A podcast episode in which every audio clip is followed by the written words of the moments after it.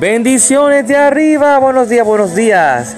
Les bendice su hermano Julio Galán en cápsulas que edifican tu vida. El tema de hoy, este momento. El Señor nos dice en Juan 10:10, yo he venido para que tengan vida y para que la tengan en abundancia. Las instalaciones de nuestra iglesia son un, un sueño hecho realidad. Dios nos dio más de lo que podíamos pedir o incluso imaginar. Pero con esta maravillosa bendición vino una sorprendente factura de servicios. La primera vez que la vi, pensé, Dios, sí que me, sí que me gustaban nuestras antiguas instalaciones.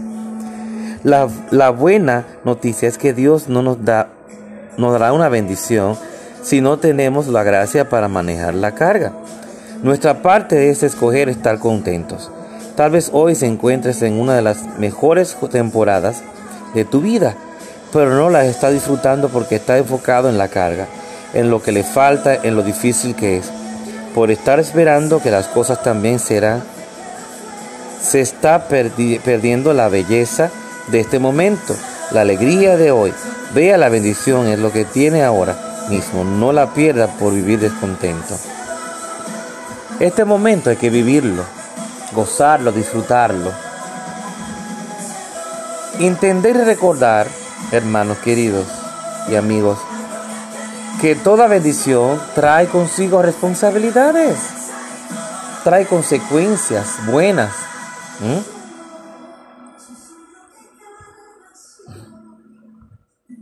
Hay que pensar que todas son buenas, porque dice la palabra que todo obra para bien. Para nosotros siempre todo va a obrar para bien, porque lo dice la palabra. Por aquello lo que fuimos llamados y escogidos por el Señor. Hermanos, mediten todo esto el momento. ¿Mm? Aleluya.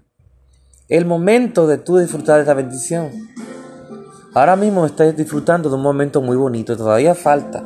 Ahora vamos a pasar, pasamos a otra etapa junto con unos compañeros y amigos que he amado, aprendido a amar y a querer, a entender que ellos también necesitan una mano amiga. Y yo estoy haciendo mi parte y ellos están haciendo la de ellos. Pero estamos disfrutando el momento.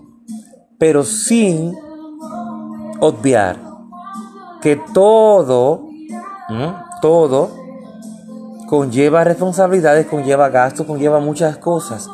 Pero no podemos ponernos a pensar en los gastos y las cosas que faltan por resolver. Y porque eso no nos va a permitir disfrutar el momento. Y Dios quiere que aprendamos a disfrutar cada momento porque Él nos lleva para estar siempre gozosos. Él nos dice que en la palabra estar siempre gozosos. Dice, te digo que regocijaos.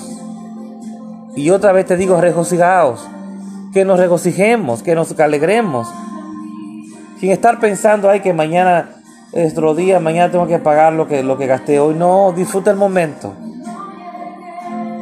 Que siempre y cuando tú trabajes con prudencia y con orden, Dios te va a ayudar siempre y te va a enseñar.